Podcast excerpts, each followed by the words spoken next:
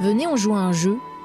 On dit que vous êtes à bord du Titanic avec Kate Winslet et Leonardo DiCaprio, qu'on a passé le moment Céline Dion et que, un peu à l'image de ce qu'on vit en ce moment, on s'apprête à couler. Que faites-vous? On a glané quelques réponses pas piquées des hannetons dans les rues de Paris. Je fais tout pour m'échapper. Le bateau il coule, on fait quoi? On fait tous l'amour Déjà, je profite euh, du moment avec euh, les gens avec qui je suis. Je me remets à fumer. Bah, J'essaye de prévenir tout le monde pour euh, essayer euh, de- d'organiser en fait un, un sauvetage. Il faut laisser le choix à Dieu. hein. Euh, La fête. Je me laisse faire et je meurs. Et voilà. Non, d'abord les autres et puis après moi. Non, en vrai de vrai, on reste dans le bateau. on profite à fond de tous les services. Parce qu'on va mourir donc. euh, tu vas mourir, tu vas mourir. J'irai vers les autres. Je sais pas, je panique. Je pense que là, pour le premier réflexe, il y a Leonardo DiCaprio. Euh, Je pense fais un petit câlin avant de partir. J'ai le droit d'aller au bateau euh, de secours? Bah, je vais chercher tous les enfants et je les mets à bord. On sauve ce qui vous est proche, ce qui vous touche et ce qui vous paraît essentiel. Et nous, qu'est-ce qu'on fait face à l'urgence climatique? C'est dur de concevoir l'urgence quand on parle de 2100, même 2050, ça peut sembler loin. On a beau démontrer à notre cerveau que l'heure est grave parce que dans l'histoire de la planète Terre, l'homme n'a jamais modifié si vite le climat, c'est dur de se représenter des horizons pareils. En médecine, on parle de frein psychologique, c'est le biais de temporalité. On va en parler. Je m'appelle Leia Santacross, j'ai 31 ans et je suis journaliste à geo.fr, le site du magazine Géo. Et dans cet épisode, j'ai décidé d'aller consulter à l'hôpital, service psychiatrie. Simple, basique, les calottes sont cuites, c'est le podcast du magazine Géo avec Météo France. C'est le réchauffement climatique qui est à l'œuvre. Pour le GIEC, c'est désormais une certitude. On confond souvent météo et climat euh, aujourd'hui. L'accord de Paris pour le C'est insuffisant et c'est pour ça qu'on est dans la de T égale mu 0 plus mu 1 xt. Les calottes sont cuites. L'inaction face à l'urgence climatique, c'est pas juste l'œuvre des climato-sceptiques à l'échelle des États et des entreprises. Ça se joue aussi dans notre cerveau, le mien, le vôtre. Pour mieux comprendre, j'ai pris rendez-vous avec un médecin. Il s'appelle Antoine Pellissolo, il est chef du service de psychiatrie à l'hôpital Henri Mondor à Créteil, au sud-est de Paris. Et il vient d'écrire un bouquin sur les émotions du dérèglement climatique. Si j'avais pensé en commençant ce podcast que les calottes sont cuites nous emmèneraient en psychiatrie, Psychiatrie, psychiatrie, psychiatrie. Psychiatrie, psychiatrie, psychiatrie. Dans son livre, qui est paru en septembre 2021 et qu'il a coécrit avec Célie Massini, je précise, Antoine Pellissolo s'étonne de, je cite, l'inertie dans laquelle sont prises nos sociétés, tant du point de vue de la prise de conscience collective que du passage à l'action, face à la longue liste des conséquences du dérèglement climatique. Mais alors qu'est-ce qui bloque? Je lui ai demandé. Alors les freins euh, psychologiques à la prise de conscience et, au- et en fait toute la, la- problématique du scepticisme hein, sur le changement climatique et les actions à mener euh, viennent de beaucoup de, je pense, de facteurs psychologiques et sociaux. euh, évidemment qui sont importants, mais sur le plan euh, psychologique, avec les vieux modèles de psycho, enfin de psychanalyse notamment, on appellerait ça du déni, alors qui est un concept un petit peu large, euh, mais qui dit bien ce qu'il veut dire. Euh, dans une psychologie plus moderne, on parle de biais cognitifs, on parle euh, d'obstacles à la prise de conscience. Bon, tout ça se rejoint un petit peu. Des formes d'obstacles, il y en a des dizaines. Antoine Pellissolo en cite quelques-uns. Pour lui, le principal, je le disais en introduction, c'est la temporalité. Pendant longtemps, on pouvait avoir l'impression que le changement climatique, c'était le problème des générations futures. Et c'est bien connu en psychologie. Quand on a des efforts à faire, on les fait beaucoup plus difficilement quand c'est pour du temps long. On va réagir vite quand il y a des dangers immédiats ou pour se faire plaisir à court terme. Mais les efforts de long terme, c'est compliqué. Et c'est humain. Donc ça, c'est le biais le plus important, la temporalité. Alors aujourd'hui, ça change un peu puisque les générations actuelles considèrent qu'elles vont être concernées quasiment euh, pour leur propre vie. Et puis évidemment, il y a plein d'autres petits biais qui sont euh, le fait que on a toujours tendance à se dire que ça nous arrivera pas à nous, on est moins concerné peut-être que les autres. C'est toujours hein, ça arrive aux autres. C'est la même chose en santé. Vous savez, on, a beau savoir que c'est pas bien de fumer, c'est pas bien de boire, etc. Mais on, pense y échapper. Donc ça, c'est un biais d'optimisme d'une certaine manière. J'espère que ça n'arrivera pas. Je, je préfère pas y penser. Et puis une, une troisième chose, c'est euh, on compte aussi sur les autres euh, parce que pourquoi c'est moi qui ferai les efforts? Euh, Il y en a plein qui euh, qui consomment encore plus mal que moi. Et puis euh, pourquoi je devrais, euh, oui, m'investir énormément alors que les autres ne le font pas ou peut-être qu'ils vont le faire et peut-être que dans ce cas-là, ça va s'améliorer. Mais ces tours de passe-passe du cerveau ne permettent pas toujours de faire l'autruche tranquillement. Même quand on voudrait pouvoir faire pause, où qu'on se trouve sur la planète, les catastrophes climatiques nous ramènent de fait dans un contexte bien anxiogène. On est tous à bord du Titanic, le bateau penche et l'eau monte de plus en plus vite.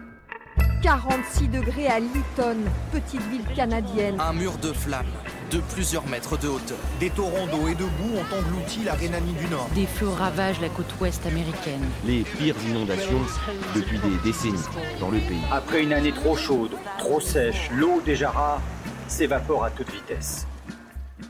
Et ça a un réel impact sur la santé mentale à l'échelle mondiale. Ça a même fait naître un trouble nouveau qu'on appelle éco-anxiété. Un terme riant qui décrit le sentiment de détresse qu'on peut ressentir face au bouleversement climatique en cours. Je sors les grands mots, mais là-dessus, il y a vraiment un enjeu de santé publique. Il y a une étude qui est sortie il n'y a pas très longtemps, c'était en septembre 2021, une étude soumise à la revue The Lancet Planetary Health. Planetary? Planetary? Euh, Google? The Lancet Planetary Health. Bon, une étude donc qui est parvenue à établir que parmi 10 000 jeunes, 10 000, hein, de 16 à 25 ans, interrogés dans 10 pays du Nord comme du Sud, l'Australie, le Brésil, les États-Unis, la France, l'Inde ou le Nigeria, 45% affirment que l'éco-anxiété affecte leur vie quotidienne. Donc quasiment la moitié de ces 10 000 jeunes. Et les trois quarts jugent le futur, ouvrez les guillemets, effrayant. Ça, c'est des résultats scientifiques, tout ce qui est de plus sérieux. Antoine Pellissolo, sur le terrain, il le constate en direct à l'hôpital. Alors moi, je, c'est vrai que je rencontre beaucoup de personnes qui ont des problèmes d'anxiété au départ, donc ils viennent souvent pour ça. Ça peut être euh, beaucoup d'autres thématiques, hein, la santé, euh, la, euh, la, vie quotidienne hein, au sens large, mais vraiment cette thématique de l'environnement et de l'avenir devient de plus en plus fréquente euh, chez les jeunes. Encore une fois, hein. je ne dis pas que c'est que les jeunes, mais c'est quand même chez les personnes de 15 à 25-30 ans que ça devient de plus en plus central. Mais quand on parle d'éco-anxiété ou en tout cas de, souffrance, c'est parce que ça devient quelque chose de pesant, enfin, dans laquelle il y a une, une, partie vraiment de souffrance potentielle. L'éco-anxiété, c'est pas une maladie qu'il faut soigner, hein, parce que c'est avant tout une vraie lucidité. Mais pour certaines personnes, comme pour d'autres sujets, ça devient une espèce d'obsession, et c'est là que c'est une souffrance qu'il faut essayer d'apaiser quand même. Cette éco-anxiété, elle peut prendre plein de formes différentes. Il y a différents degrés. Ça peut aller de la culpabilité passagère en commandant de la viande au resto. Vous savez, ce moment où vient cette pensée fugace que la succulente entrecôte qu'on est en train d'avaler vient d'un bœuf qui a sans doute été nourri au soja qui a lui-même contribué à détruire ce puits de carbone qui est l'Amazonie. Donc ça peut aller de la culpabilité de l'entrecôte jusqu'au refus de faire des bébés. Ça peut être l'obsession prise de tête du zéro déchet ou la honte de prendre l'avion. Ça peut aussi aller jusqu'à la dépression sévère, ça arrive. Mais ça dépend vraiment de chaque individu. C'est pas simple parce qu'en fait chaque personne a sa propre euh, trajectoire et on passe tous par des étapes. Hein. Pour certains c'est arrivé très tôt, pour d'autres ça a mis plus de temps et on est obligé de naviguer entre ces, euh, ces zigzags en fait où on va avoir une prise de conscience et puis derrière on essaye de mettre la tête euh, dans le sable pour pas y penser. Enfin c'est des choses qui sont humaines hein, tout simplement. Ces questions-là ont beau s'inviter de plus en plus en consultation, chez Antoine Pellissolo ou chez ses confrères, le système médical ne sait pas forcément comment y répondre. Évidemment, aujourd'hui, le système, en tout cas de soins, ce que j'en connais en France, n'est pas spécialement prêt à ça, puisque nous-mêmes, on n'a pas été formés à écouter ce genre de, de, de discours. Pour l'instant, c'est vrai que c'est nouveau, en tout cas.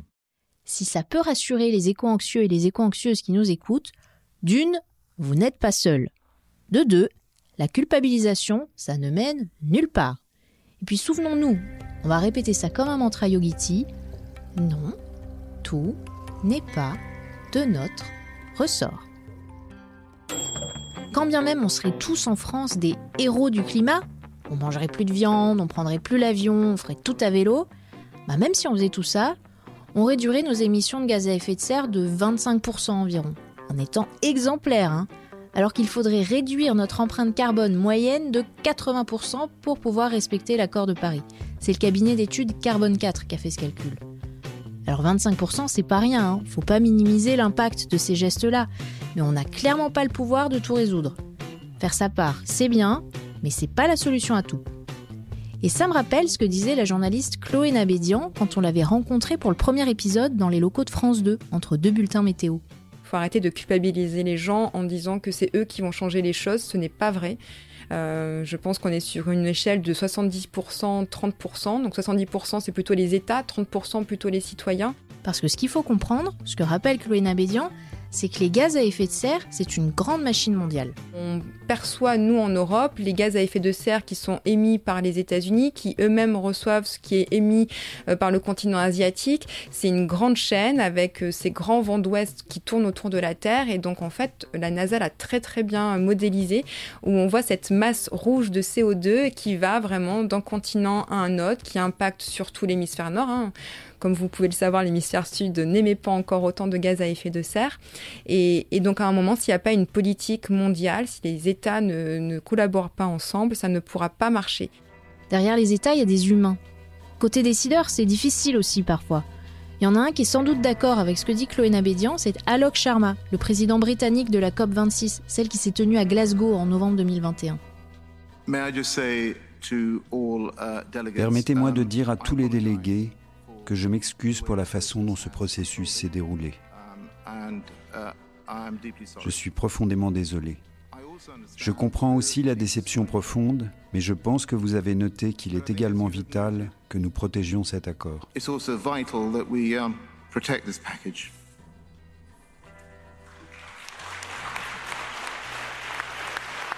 Faut dire qu'à la toute fin de la COP, l'Inde et la Chine in extremis ont fait modifier le texte pour rendre moins contraignants les engagements sur la sortie du charbon. À ce moment-là, c'est le jeu de la diplomatie, Alok Sharma était coincé, il ne voulait pas renoncer à un accord final, mais il s'est senti obligé de présenter ses excuses à la tribune. Il était très ému, vraiment, bien loin de l'enthousiasme de Laurent Fabius au moment de la COP 21. Je reviens à notre échelle de modestes citoyens. Jusqu'ici, on a parlé de celles et ceux qui parviennent à s'éviter la souffrance en se voilant la face, au contraire de celles et ceux qui se la prennent en pleine poire sans trop savoir quoi faire. Bon bah vous savez ce qu'on a découvert? Non seulement c'est pas les citoyens qui vont changer les choses, du moins pas tout seuls, mais en plus les injonctions à faire sa part, ça ne marche pas. What are you waiting for? Do it! Just do it! Yes you can! Des campagnes qui tentent de mobiliser les gens, il y en a des tonnes. Mais le truc qui va pas, c'est le décalage entre les solutions individuelles proposées, triez vos déchets, faites du covoiturage, et la taille de la vague qui va nous submerger. En clair, en quoi mes ampoules basse consommation et ma bouteille de lait dans la poubelle jaune vont empêcher les calottes de partir en coulant? Le problème, c'est le décalage entre les petits gestes et l'ampleur des risques associés au changement climatique. Et ça, c'est Christophe Demarque qui me l'a expliqué. Il est enseignant-chercheur en psychologie sociale à l'université d'Aix-Marseille. Il est aussi rattaché au Grec Sud, qui par certains aspects est une sorte de GIEC miniature à l'échelle du sud de la France, bien pratique pour les collectivités locales. Avec Emeline, la réalisatrice, on l'a interviewé à distance. Nous depuis le bureau de Géo à Gennevilliers, lui depuis chez lui, dans les Bouches-du-Rhône. Ce décalage entre les pistes d'action qui sont très centrées sur le niveau individuel et l'intensité des risques, ben ça, ça génère des effets en fait contre-productifs au niveau psychologique et au niveau comportemental, c'est-à-dire de la réactance, c'est-à-dire le fait qu'on dise ah ben non en fait euh, c'est pas si grave ou on nous casse les pieds euh, à, nous parler toujours de ce problème, de l'évitement, c'est-à-dire qu'on finit par plus le voir, ou encore le sentiment aussi parfois d'avoir fait sa part. Ce qu'on observe dans pas mal d'études, c'est que quand je mets en place ce type de comportement, euh, disons encore une fois comportement individuel dans la sphère privée, ça peut me donner le sentiment d'avoir fait ma part. Finalement, j'étais un, bon éco-citoyen. Alors que l'impact réel de mon éco-geste, finalement, il est infime. Et donc ça, ça, nous mène un peu à, une impasse. Ok, donc faire reposer la responsabilité uniquement sur les individus, c'est contre-productif. Et les rapports du GIEC, c'est mobilisateur On entend parfois qu'ils seraient trop alarmants au point de nous plonger dans un état de tétanie ou de sidération. Le truc, c'est que le boulot du GIEC, c'est de faire le constat de ce qui est en train de se passer. Les experts du GIEC sont dans leur rôle. Mais si les États ne s'en saisissent pas, on va pas aller loin. Au-delà des barrières psychologiques individuelles, Christophe Demarque, lui, parle de barrières structurelles, des blocages politiques, économiques ou industriels. Mais alors ça ressemblerait à quoi Des discours sur le climat qui emporteraient l'adhésion des foules et qui feraient vraiment bouger les lignes? Comment parler du changement climatique pour que ça fasse déclic chez tout le monde sans entraîner la Terre entière dans les tréfonds de la dépression. On a demandé la recette à Christophe Demarque. du sang de lézard, la à coudre. Et un peu de sucre en poudre Alors non, pas ces ingrédients-là. Dans la liste de Christophe Demarque, il y aurait plutôt un soupçon d'injustice et un zeste d'utopie. Pour entreprendre des actions collectives qui visent le changement social, il y a deux grandes conditions. C'est d'une part percevoir le fonctionnement actuel, le fonctionnement social actuel, comme étant à la fois illégitime, c'est-à-dire euh, il doit changer parce qu'il est injuste, parce que par exemple il est néfaste pour le climat, et il est instable, c'est-à-dire qu'il peut changer ce fonctionnement actuel. Parce que je peux le percevoir comme illégitime, mais comme stable, c'est-à-dire je pourrais jamais rien y faire, c'est injuste, mais c'est comme ça. Dans le cadre du changement climatique, l'injustice de la situation, on l'a pas forcément en tête, mais c'est assez facile à démontrer. Par exemple, il y a une étude parue en 2019 dans la revue Nature Climate Change qui démontre que les 0,5% les plus riches de la planète émettent plus de CO2 que les 50% les plus pauvres. On voit que la responsabilité, elle se pose pas de la même façon pour tout le monde en fait. Donc quand on pose le problème comme ça, ben, déjà ça permet de mieux identifier les causes du changement climatique qui sont en grande partie liées à des modes bien particuliers de production et de consommation. Euh, et ça permet du coup aussi de peut-être mieux identifier les actions qu'il faudrait cibler, c'est-à-dire des, mesures plus structurelles que des mesures, disons, plus euh, qui portent sur des comportements individuels.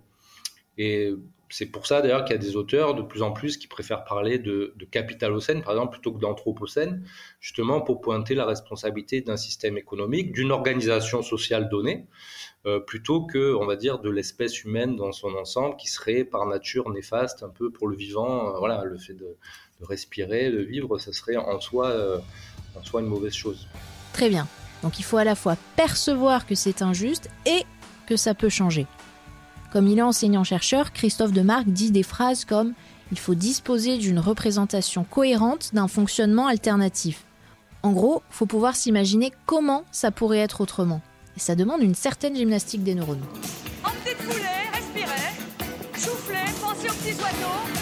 Et où est-ce qu'on trouve des exemples de scénarios de vie alternatifs? Une réponse, il y en a d'autres, hein. c'est la littérature ou le cinéma. D'ailleurs, je me suis souvenu d'un documentaire que j'avais vu pour Geo.fr en 2019. Tout est possible, ça s'appelle, sur une ferme un peu magique en Californie. Notre vision de la ferme idéale? La faune et la flore travaillant main dans la main, en complète harmonie.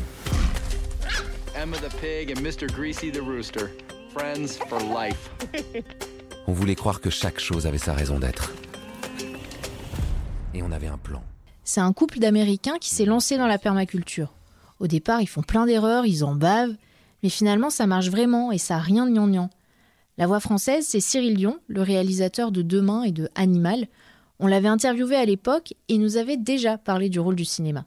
Je me suis dit que c'était quand même chouette dans ce moment un peu déprimant de la vie, où on est écrasé un peu par euh, le réchauffement climatique, ça va plus vite que prévu, euh, les espèces disparaissent euh, à un rythme effréné, d'avoir des petits moments d'oxygène où on voit des gens formidables faire euh, des choses qui marchent en plus et qui euh, nous redonnent un peu d'énergie.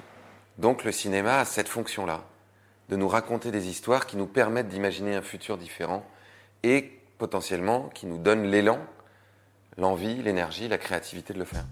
Bon, ça c'est pour la culture. On a demandé à Christophe Demarque s'il avait des exemples en tête de discours mobilisateurs qui réuniraient tous ces ingrédients. Illégitimité, c'est injuste. Instabilité, ça peut changer. Alternative crédible, voici comment. Bah, il n'a pas trouvé. Hein. Mais même s'il n'avait pas d'exemple sous le coude, il a quand même une preuve solide de ce qu'il avance. Il a contribué à une autre étude, c'est l'épisode où je cite plein d'études, hein. une étude parue en 2015 dans la revue Nature Climate Change, menée dans 24 pays différents. Lui, il s'est concentré sur la France. Il proposait aux personnes interrogées une sorte de jeu de rôle en leur disant Imaginez ce que serait la société française de 2050 si les gens avaient adopté des comportements ayant stoppé l'avènement de changements climatiques majeurs. Pensez à ce que seraient les Français, quelles seraient leurs valeurs et comment fonctionnerait la société française. Une fois plongés dans ce décor, les participants devaient répondre à des questions. Et ce qui est ressorti de l'enquête, c'est que plus ces actions imaginaires mises en place pour lutter efficacement contre le changement climatique avaient permis à terme de récolter des bénéfices de type avoir une société plus juste et plus égalitaire, plus les personnes interrogées se disaient prêtes à agir dans le présent. Dans ce cas-là, pour Christophe Demarque, on peut parler de co-bénéfice. Et ça marchait même chez des gens qui en avaient à peu près rien à faire du changement climatique. Ce qu'il nous a expliqué, c'est que dès qu'on présente à notre cerveau que la lutte contre le changement climatique, ça peut aussi, si on s'en donne les moyens, mener vers ce qu'on pourrait appeler un monde meilleur, bah paf, on est plus enclin à faire des gestes pour la planète. Même si c'est petit, c'est pas rien. Et double paf, on est plus partant pour soutenir des politiques publiques plus vigoureuses de lutte contre le changement climatique ou des actions citoyennes comme écrire à son député ou à son représentant local pour l'alerter sur les enjeux climatiques. En résumé, stop à l'hyper-responsabilisation individuelle qui nous culpabilise, ça ne marche pas. Et pour pas sombrer dans la léthargie collective et réussir à faire bouger les barrières politiques et économiques, il faut se souvenir que non, tout n'est pas foutu et exercer ses méninges à l'utopie. Je suis d'accord, c'est facile à dire. Hein. Bon, moi, je retourne au service psychiatrie de l'hôpital Henri Mondor avec Antoine Pellissolo. Si malgré tout ce qu'on s'est dit, vous êtes encore rongé par l'éco-anxiété, ce qui est un peu mon cas, le docteur conseille de se rapprocher de la nature et c'est pas du bla bla bla, comme dirait Greta on s'est aperçu que non seulement l'absence de nature était euh, souvent toxique, mais au contraire, la proximité avec la nature, les arbres, euh, les bains de nature, comme on dit, au-delà du côté un peu superficiel comme ça d'apparence, mais il y a vraiment un, bienfait. Donc on peut euh, consacrer du temps à son bien-être et c'est tout à fait permis et même plutôt recommandé. Et le conseil ultime, c'est celui-ci suivez votre instinct qui est souvent de se dire on va être utile à quelque chose quand même. Hein, c'est-à-dire qu'on va sortir de ce sentiment d'impuissance en, s'engageant dans des causes qui sont professionnelles, qui sont associatives. Enfin, on sait bien que beaucoup d'actions militantes en fait sont motivées par ce type de, euh, de crainte. Donc ça, c'est très positif parce qu'il y a non seulement euh, sortir de l'impuissance et de la passivité, et en plus ne pas le faire seul, parce que très souvent, il y a l'engouement par, par l'entraînement qui peut être très bénéfique, la solidarité, euh, le partage, qui est vraiment un support euh, vraiment très important. Des exemples, il y en a pléthore. Aux Assises du journalisme 2021 à Tours, j'ai rencontré Anastasia de Rep. Elle est consultante en transition écologique et elle travaille à la fresque du climat. C'est une association qui fait de la sensibilisation aux questions climatiques auprès de scolaires, d'ingénieurs et même de parlementaires des fois. Anastasia, elle a 30 ans et quand je l'ai vue, elle avait grave la pêche alors qu'elle parle toute la journée de sujets qui, moi, me plombent complètement. Peut-être que vous avez déjà entendu parler ou vu ce fameux graphique de la courbe du changement. On l'appelle parfois aussi la courbe du deuil, mais je préfère la courbe du changement, c'est plus sympa. Et sur cette courbe, on se rend compte qu'il y a plusieurs phases. Il y a d'abord une phase de choc, il y a une phase de déni aussi qui peut être parfois très longue. C'est là-dedans qu'on met beaucoup des climato-sceptiques d'ailleurs, qui restent bloqués dans cette phase et qui ont du mal à passer à l'étape suivante. Vous vous rappelez les climato-sceptiques? On en a parlé dans l'épisode 4. L'étape d'après, c'est une phase de dépression. Donc c'est une phase qui peut être super dure, mais c'est important de se rendre compte qu'elle est là, qu'elle est présente et que c'est ok. C'est complètement ok de parfois aller grignoter et aller là-dedans. Mais le tout, c'est de se rendre compte que à l'issue de cette phase, il y a des phases qui sont beaucoup plus intéressantes qui nous permettent de rebondir. Et ces phases-là, on les atteint dès qu'on se met en mouvement, dès qu'on fait des choses, dès qu'on s'aligne, dès qu'on a l'impression qu'on va dans le bon sens, quand bien même on a conscience de cette chose méta qui va transformer vigoureusement la société. Bref, faut passer à l'action.